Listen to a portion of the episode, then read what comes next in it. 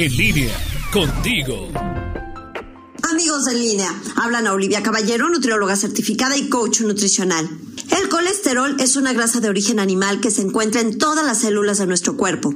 Sí, escucharon bien, en todas las células de nuestro cuerpo.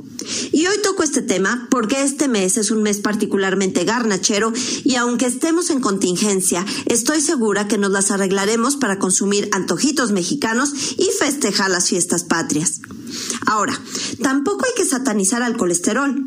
De hecho, es una sustancia fundamental para producir hormonas, vitamina D y otras necesarias para digerir alimentos. Los Institutos Nacionales de Salud de los Estados Unidos señalan que es necesario para el organismo. Lo podemos obtener de la leche, el huevo, carnes, mariscos, vísceras y quesos, pero en un exceso nos genera una acumulación junto con otras sustancias en las arterias que denominamos ateroesclerosis. Esta es una placa que endurece nuestras arterias y finalmente lleva a presión alta, trombosis, embolias e infartos. Existen distintos tipos de colesterol, pero los más conocidos son aquellos a los que llamamos colesterol bueno y colesterol malo. Por sus siglas en inglés, el colesterol bueno es el HDL colesterol, que está formado por lipoproteínas de alta densidad. Se le dice bueno porque lleva el colesterol de los órganos hacia el hígado para que después pueda ser excretado.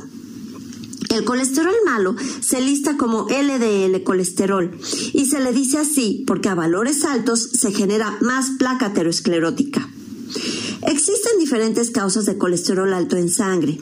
Entre ellas se cuentan los hábitos alimentarios inadecuados, la genética, falta de actividad física y fumar. También, entre más edad tiene uno, más alto el colesterol. La raza es otro factor y el peso corporal uno más. Entre más grasa y sobrepeso tenga una persona, más colesterol habrá en su sangre. La Escuela de Medicina de Harvard considera que la forma más importante de reducir el colesterol es cambiar la forma de comer. En primer lugar, señala que hay que enfocarse en el tipo de grasas que se consumen. Esto no necesariamente implica el quitar el huevo de nuestra alimentación, sino reducir las grasas saturadas que vienen en productos de origen animal y aumentar las grasas insaturadas provenientes de aceites vegetales, nueces y otras oleaginosas y los aguacates. Indica que hay que consumir cereales integrales para que la fibra disminuya los niveles de colesterol malo en nuestra sangre. Así es que hay que integrar avena, amaranto, quinoa y salvado. Por otro lado, se requiere incrementar el consumo de frutas y verduras, así como preferir productos lácteos descremados sobre los enteros. Por último, acudir al médico para valorar la necesidad de algún medicamento y supuesto al nutriólogo para que favorezca nuestra pérdida de peso, un consumo saludable y el fomento a la actividad física.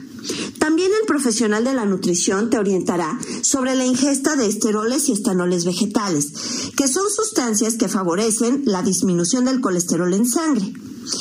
Cualquier duda que tengas, contáctame en Facebook en Anaoli-bajo en línea y por WhatsApp en el 477-314-7454. Soy Ana Olivia Caballero, nutrióloga certificada y coach nutricional.